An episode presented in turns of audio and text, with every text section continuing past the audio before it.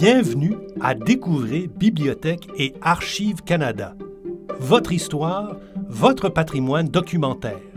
Ici Théo Martin, votre animateur. Joignez-vous à nous pour découvrir les trésors que recèlent nos collections, pour en savoir plus sur nos nombreux services et pour rencontrer les gens qui acquièrent, protègent et font connaître le patrimoine documentaire du Canada.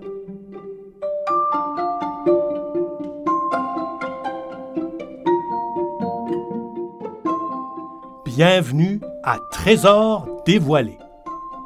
Dans cette nouvelle série de balados, nous vous présenterons certains objets de la collection de Bibliothèque et Archives Canada. Dans chaque épisode, nous discuterons avec un employé de BAC qui mettra en lumière un élément qui, à son avis, représente un véritable trésor dans notre collection. Il peut s'agir de pièces rares, parfois inhabituelles ou précieuses, ou d'articles ayant une importance historique. Peut-être nos experts auront-ils également une histoire intéressante, voire fascinante à vous raconter. Tous mettront certainement en valeur notre vaste et riche collection qui constitue le patrimoine documentaire partagé par tous les Canadiens.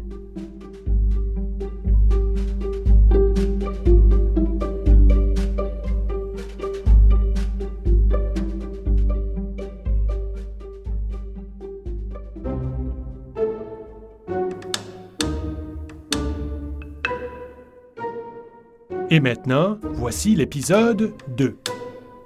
Le mystère du panotype.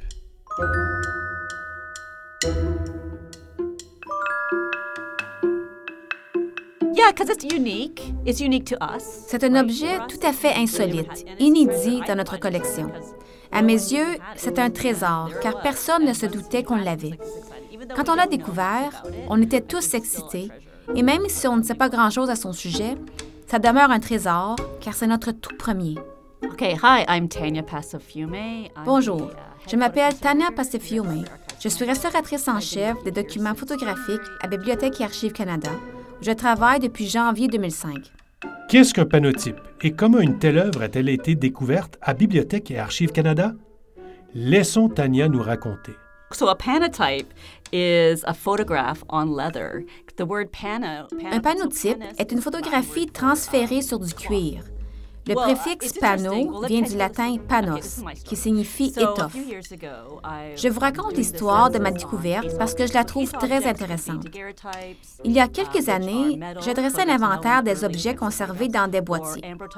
Ça peut être des daguerreotypes, qui sont des photographies sur métal, l'un des premiers types de photographies, ou des ambrotypes, qui sont des photographies sur verre, ou encore des ferrotypes, qui sont en métal. Tous sont scellés dans de magnifiques boîtiers faits de cuir, de papier ou de plastique. Bref, je devais répertorier environ 300 objets et ces objets me passionnent. Avant mon arrivée à Bibliothèque et Archives, j'ai beaucoup étudié les objets emboîtés. C'est donc une immense joie pour moi de pouvoir examiner tous les nôtres. On y trouve des choses bien intéressantes. Dans une de nos boîtes, il y avait six objets, et le dernier me semblait vraiment curieux. Au fil des ans, on en voit de toutes les sortes, et je me suis dit, ce n'est ni un daguerreotype, ni un ambrotype, ni un ferrotype. Qu'est-ce que ça peut bien être?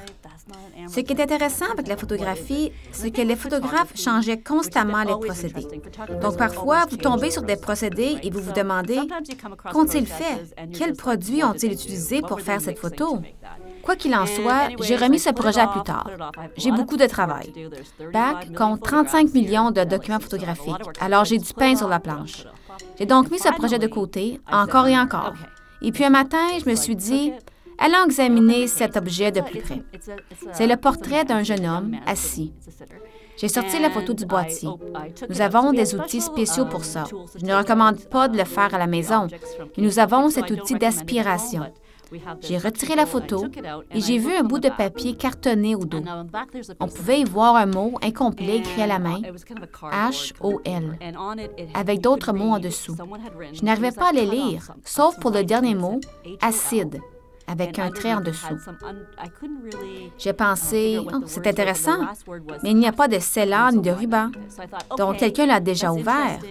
Souvent, on change le contenu des objets emboîtés parce qu'ils sont plutôt vieux. Alors, on ne peut pas toujours se fier à ce qu'on y trouve. Mais lui n'était pas scellé. Soit il ne l'a jamais été, soit il n'en restait aucune trace. J'ai donc décidé de retirer ce papier qui s'est enlevé facilement. C'est là que j'ai vu que c'était du cuir, du cuir brut, pas du cuir traité. J'ai tout de suite su que c'était un panotype. J'en avais déjà vu, mais jamais à Bac, et j'ai trouvé cette découverte vraiment palpitante. Je l'ai retournée, puis j'ai enlevé la plaque de verre. Elle était très sale et masquait l'image. J'ai alors découvert un très beau portrait d'un jeune homme sur du cuir verni, donc brillant, et en très bon état. Il a été fait entre 1853 et les années 1880. Nos ouvrages sur la conservation disent que les panotypes bien conservés sont très rares, car le cuir de l'époque était fragile. Je me suis donc renseignée sur les panotypes et j'ai appris qu'ils étaient conçus de la même manière qu'un ambrotype sur verre. Pour faire un ambrotype, on mélange de l'alcool et de l'acide nitrique pour obtenir l'émulsion. Ce qui me ramène au bout de papier sur lequel il était inscrit HOL, alcool et acide. Peut-être que ce papier a toujours été là et qu'il fait partie de l'objet. J'ai tout de suite envoyé un courriel à tous les archivistes de photographie. Ils ont tous été excités d'apprendre la nouvelle, car ils n'avaient jamais trouvé d'objet comme celui-ci dans la collection. Dans notre système, le panotype avait été enregistré par erreur comme un ambrotype. Malheureusement, nous ne connaissons pas l'identité du jeune homme sur la photo, mais l'image est en excellent état. Comme c'est notre premier panotype, je pense que c'est un grand trésor, et c'est moi qui l'ai trouvé.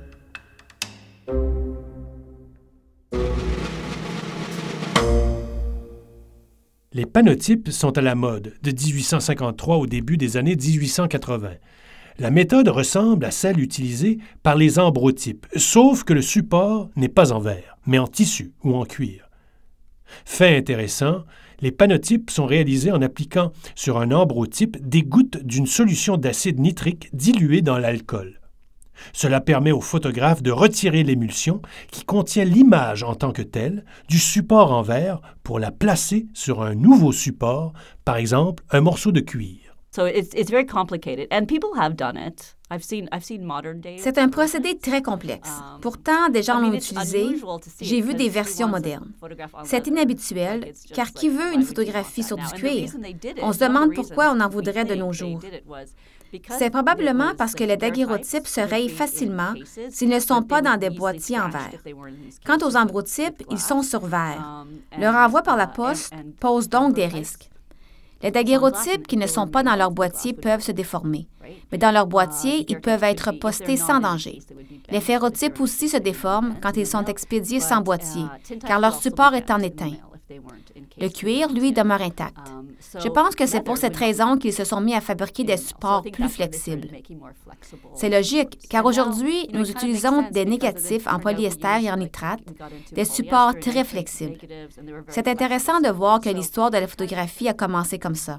Le procédé photographique appelé panotype est présenté pour la première fois en 1853 à l'Académie des sciences de France par l'entreprise Wolff et compagnie, qui vend les explications sur son procédé pour la somme de 100 francs. Les panotypes se répandent rapidement. De nombreux photographes professionnels les utilisent dans un contexte commercial, comme en témoignent des annonces et des articles de journaux parvenus jusqu'à nous. À cette époque, les clients s'intéressent à ce procédé parce qu'ils le croient plus durable. Il ne se brise pas comme les ambrotypes sur verre, ne se gratignent pas comme les daguerreotypes et ne se déforment pas comme les ferrotypes. Nous ne savons presque rien de la diffusion et de l'utilisation du panotype au Canada, mais on sait que plusieurs photographes réputés y ont recours, dont George Robinson Farden, un photographe de Victoria en Colombie-Britannique. Son album de photos Portrait and Views on Patent Leather Portrait et vue sur cuir verni, a été présenté à l'exposition universelle de 1862 à Londres. Il fait maintenant partie de la collection du Victoria and Albert Museum. Tania nous en dit plus long sur les documents photographiques emboîtés qu'elle répertorie au Centre de préservation de Bac à Gatineau, au Québec. Well, I, I started quite a few years ago. Um, J'ai commencé il y a quelques années pour mieux connaître notre collection d'objets emboîtés. J'ai découvert que quand BAC a déménagé dans ce nouveau bâtiment, il y a bien des années, on a fabriqué ces boîtiers pour encastrer des objets. Comme nous sommes ici depuis plus de 20 ans, les boîtiers ne correspondent plus à nos normes. J'ai donc lancé un projet pour mieux entreposer les boîtiers, les daguerreotypes, les emboîtypes et les ferrotypes. J'ai décidé d'en profiter pour examiner ces objets. Quelques-uns sont encore scellés avec le ruban d'origine. Je ne touche pas à ces rubans, même s'ils sont troués ou inutiles, parce qu'ils sont rares. Les conditions de conservation sont exceptionnelles dans nos chambres fortes. En plus, c'est rare que le ruban soit conservé. Il est généralement détruit. Parfois, la conservation est une question de jugement personnel. Pour ma part, j'aime les marques d'usure sur les objets. Ce n'est pas toujours le cas des restaurateurs. Par exemple, j'aime le ternissement des daguerreotypes, alors que certains restaurateurs, non. Pour en revenir aux objets emboîtés de bac, j'en ai profité pour nettoyer les plaques de verre, souvent sales. Ce faisant, j'ai examiné tous les boîtiers, qui datent de la même époque. Il y avait des tailles standards et on pouvait aussi demander une taille particulière. Je veux cette taille, ce boîtier, ce préservateur, ce passe-partout. Je dois chercher dans les livres qui a fait tel passe-partout ou tel boîtier. Il existe peu de renseignements, mais il y en a tout de même.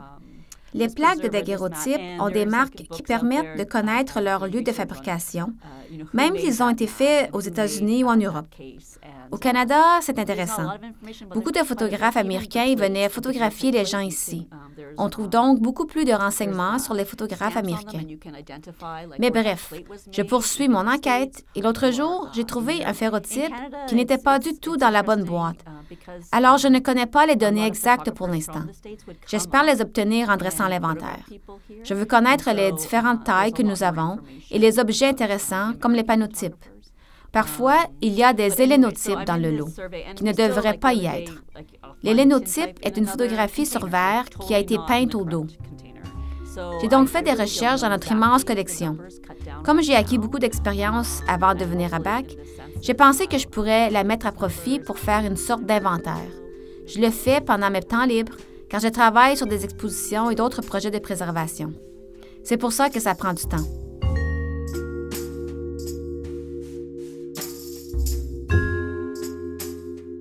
Pour en savoir plus sur les différents procédés photographiques, comme les panotypes, les daguerreotypes et les ferrotypes, rendez-vous sur Apple Books pour télécharger gratuitement la publication numérique de Bach intitulée Lingua Franca, un langage commun pour les restaurateurs de documents photographiques.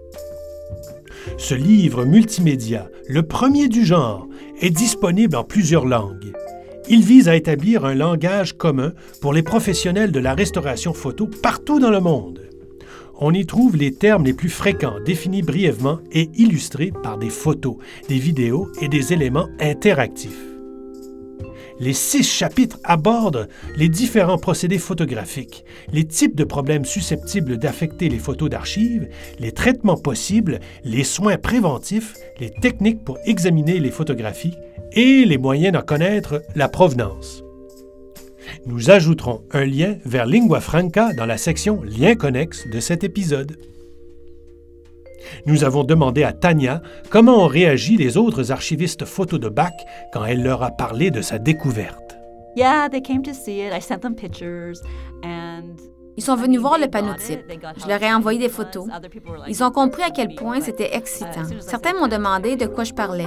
Mais dès que j'ai dit panotype, ils ont répondu Ah oui, j'en ai déjà entendu parler. J'ai trouvé ça chouette. C'est le portrait d'un beau jeune homme. Malheureusement, on ne sait pas comment ce panotype s'est retrouvé dans la collection.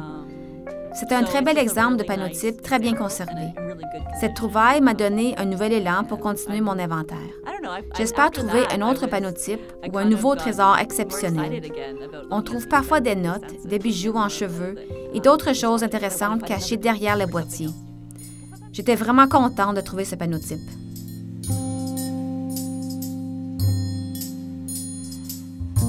On découvre rarement des panotypes de nos jours car leur durée de vie était très courte en raison de leur fragilité. Or, le panotype récemment trouvé par Tania est resté en excellent état grâce à son cuir verni. Seul le verre d'origine placé dans un passe-partout en cuivre s'était détérioré. Les restaurateurs ont rapidement réglé ce problème. Bach peut maintenant partager cette découverte avec le public et, qui sait, tenter d'élucider le mystère. Qui est l'homme sur la photo et qui l'a photographié? Pour nous aider à y arriver, voyez le compte Flickr de Bach. Vous y trouverez un album d'images intitulé Trésor de la collection. Nous mettrons cet album à jour à chaque nouvel épisode pour que vous ayez la chance de voir les trésors dont nous parlons. Vous trouverez le lien vers l'album Flickr sur la page du balado de Bach.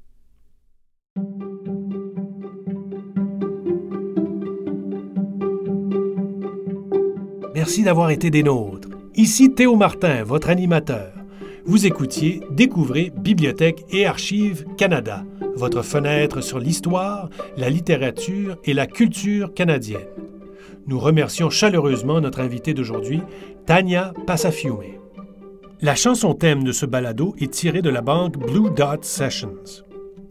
Cet épisode a été conçu et réalisé par David Knox. Si vous avez aimé cet épisode, nous vous invitons à vous abonner au balado par le fil RSS de notre site Web, Apple Podcasts ou votre plateforme habituelle. Vous trouverez la version anglaise de tous nos épisodes sur notre site Web ainsi que sur Apple Podcasts et Spotify il suffit de chercher Discover Library and Archives Canada. Pour plus d'informations sur nos balados ou si vous avez des questions, des commentaires ou des suggestions, visitez-nous à bac-lac.gc.ca balado au pluriel.